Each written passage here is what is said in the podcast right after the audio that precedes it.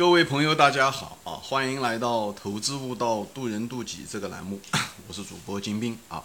今天呢，我们继续谈这个慈悯之心啊。啊，这就算是最后一集吧。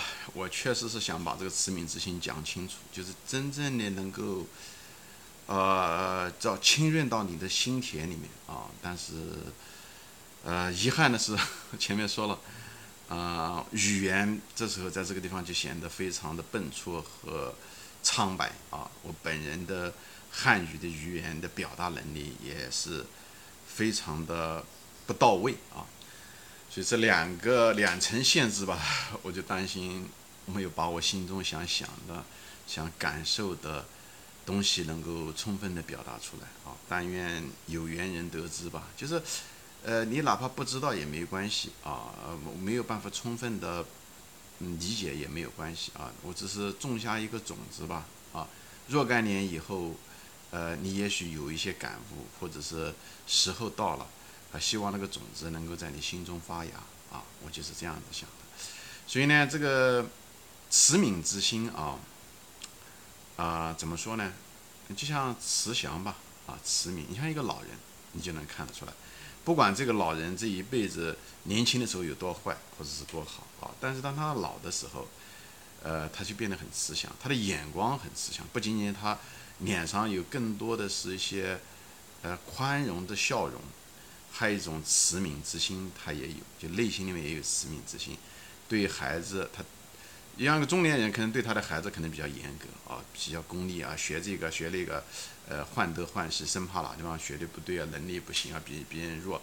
一个老人对他的孙子和外孙女就完全不一样了，他可能就是更多的是慈悯之心啊，就是更多的是容忍和爱，也是这样的。那么为什么人老了都是这样的？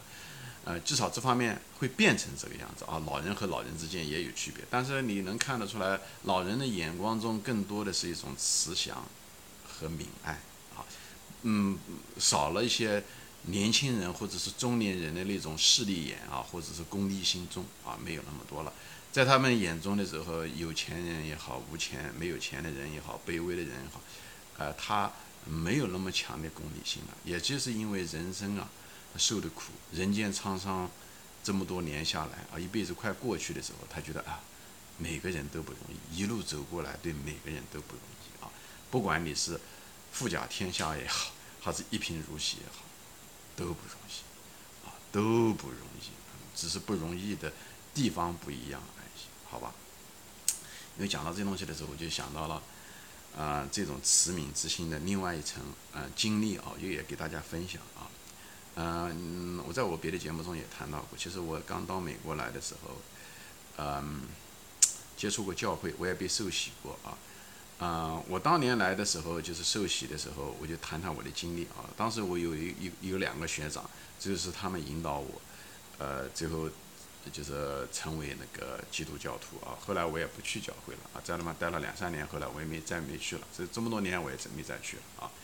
但是这位学长，我印象就是一直很深啊。他当时他带领我去，他其实呃成为基督徒时间也并不长，也就那么两三年啊。他也就是那么两三年的时间，嗯，但是他就很热情。就那时候的他的性格是对呃基督教的痴迷啊，就是呃热情。以后心中呢就是怀有很多的感恩啊，就是那种感恩。你知道咱们中国人相对来讲啊，我们都是自己考出来的，都是那种。那时候考都是嗯读读研究生啊，就是以后，呃拿奖学金啊，就是非常有竞争力的啊。所以我们对功利、对时间的把握、对优化，在就是都是都是聪明人啊，就在这方面，所以功利性是非常非常强的，竞争感也非常非常强。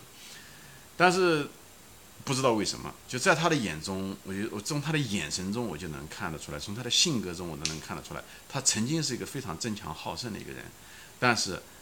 呃，不管是什么原因吧，你说是基督教也好，还是神也好，还是什么也好，反正至少他信仰的那些东西软化了他，软化了他，所以所以他变得不仅仅很有热情对别人，而且很有一种感恩之心啊，一种感恩之心。这是我至少接触他了两年，如果是有一相当一部分原因让我，因为我对读圣经并不是那么感兴趣。但是呢，我就见到了一个跟我的同龄人，虽然比我大两岁的人的那种生活和生命态度的一种转变，所以他的一种感恩之心感染了我，也说服了我。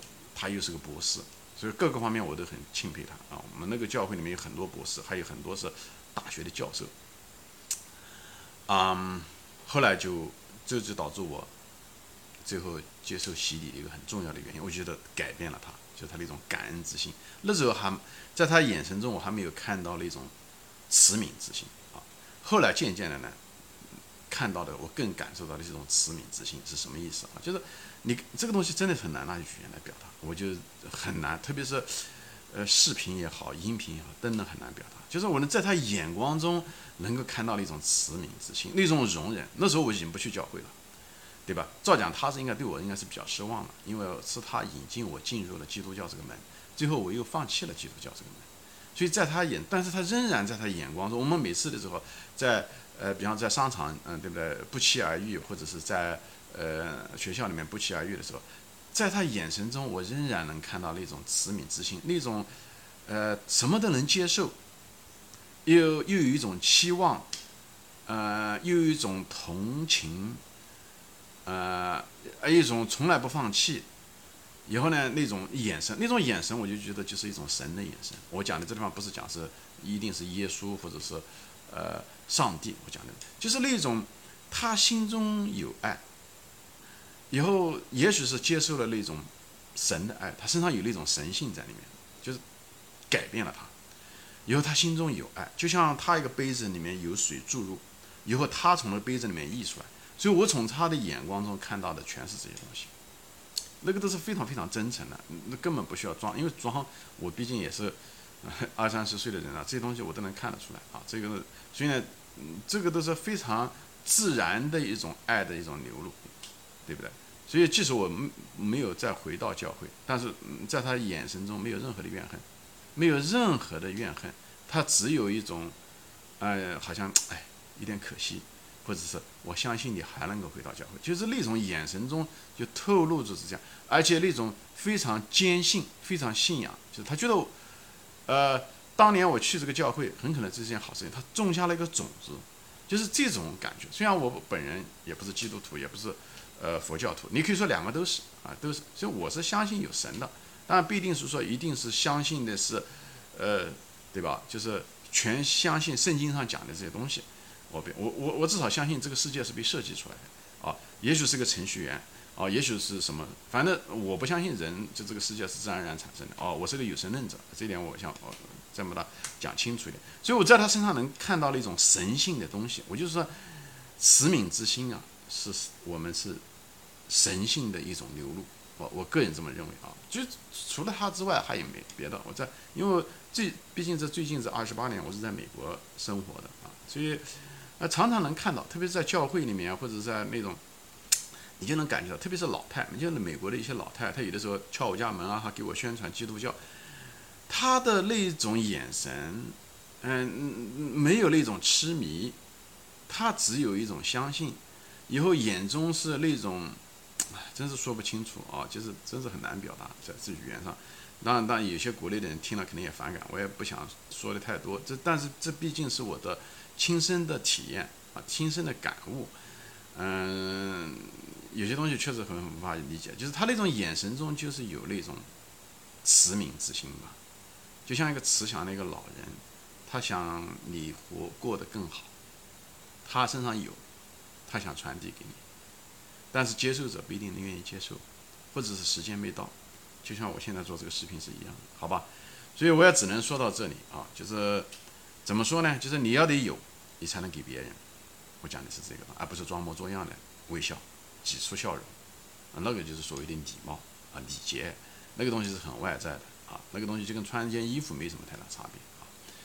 所以，首先你得爱自己，以后尊重自己，以后相信自己，好，爱自己，以后你那种自然而然的流出，你也就会给予别人，每时每刻你都可以利用各种各样的机会，自然而然的就给予了别人。每个人都不容易，给予其实是最快乐的。我前面说到过很多次。所以给予的这个满足感，就是人的一个神性。我相信，如果有神，神创造了，如果是创造了这个世界，也许这个神是一个游戏，也许是一个程序员，不管是出于什么一个目的，他创造了个世界，他实际上是希望我们每个人都能感受到这个游戏中最精华的东西、最本质的东西，就是爱，就是爱，爱、慈悯、感恩、容忍，都是爱。前面说了，人的第一个阶段就是放下，不抱怨，这也是一种容忍。第二层次说感恩，就比容忍可能更高一点，它也是一种爱、感恩，对不对？对别人至少是一种正面的。谢谢别人，对不对？谢谢别人给予的，以后呢，你能够有一个回馈，一种感恩的回馈，我认为也是一种爱。就像父母对子女，以后子女对父母的那种感恩，它也是一种爱。那么慈悯也是如此。当你有了爱的时候，你愿意给别人。就像你突然之间听到哪个地方听到一个好的东西的时候，你总想分享。就像我这个节目，我突然之间悟出来一个道理的时候，我就生怕我烂在肚子里面，我很想告诉别人。我相信这不是我，只是我。我相信人每个人身上都有。就像你突然之间知道了哪个商场有个降价的时候，你马上想告诉你的朋友是一样的。你总是想把最好的东西告诉别人，啊，这就是爱，这就是你可以说是无私吧，不能说是无私，至少不是那么纯粹的自私。我觉得这就是神性，那种分享，那种交流，总是想把好的东西，啊，能够给别人，能告诉别人，哪怕自己花一点精力。如果是。嗯，对不对？一不害己，又可以利人的人，为何乐而不为呢？那那种微笑，那种温暖的眼神，这不就是看上去很廉价，但是又是最美好的一些东西？我觉得我们每个人都可以做得到的，好吧？所以就是我在想，如果这个世界是有神的创造的话，那么可能唯一能留下来的东西，就我们生来生不带来，死不带去，他很可能就想让我们感受的就是这种爱。我们生下来的时候，那一瞬间的时候。就接受了父母的爱，把我们抚育成人。以后等我们抚育成人的时候，我们结了婚生子，我们就想把我们的爱传给我们的孩子。其实一直都是在传递过程中，无论是钱也好，食物也好，东西也好，这些东西它只是爱的一个道具而已。爱、慈悯也是一种爱，它也许不是用钱的形式呈现，但是却是最本质，也是很内在的一种东西。我觉得这种爱啊。就像这个阳光一样，对不对？阳光照在万物上的时候，整个这个世界的时候，它不想求任何的回报，但是它照在各个地方。我们人这个整个地球的所有的能源的驱动力就是阳光，对不对？阳光通过光合作用，那么现在用太阳能也是一样的，它一直整个的地球的运作就是爱在驱动着这个东西，这爱就像阳光一样的。我希望我们每个人啊，都能够看到这视频以后，能都能够走到窗外，接受这份爱，以后把这份爱呢传到每一个阳光照不到的角落，或者那个时间嘛，人们也许比较悲观，人们也许那时候比较缺钱，给一点，或者是别人不乐观、心情不好的时候，哎，给人家打打气，坐在餐馆里面吃个饭的时候，一个服务员过来的时候，跟人家聊聊天，嗯拉拉家常。他生活中有些什么问题，你也许可以给他提供一个免费的建议呢？就像我这个视频是一样的，就这样，就是，对吧？真人玫瑰，手留余香，手留余香。所以这个东西对你也好，你当你从这餐馆里面出来的时候，你觉得你帮了一个人，你也许改变了这个人的生活轨迹，对不对？他也许因为你的这句话，生活就发生了一种不同的变化。对，这都是都是多好的一件事情，不代表每次都能够有这样的效果。但是你每次的时候，在你的余生中，如果你能想到这件事情的时候，你心情是愉快的，他给你的人生中的记忆是美好的，而你最后死的时候什么也带不走，这就是你给这个世界留下来的余香，这也是给你将当躺到床上离开这个世界的时候的时候的最大的一个安慰，这是多好的一件事情，你为自己能够帮助别人的那种成就感感到高兴。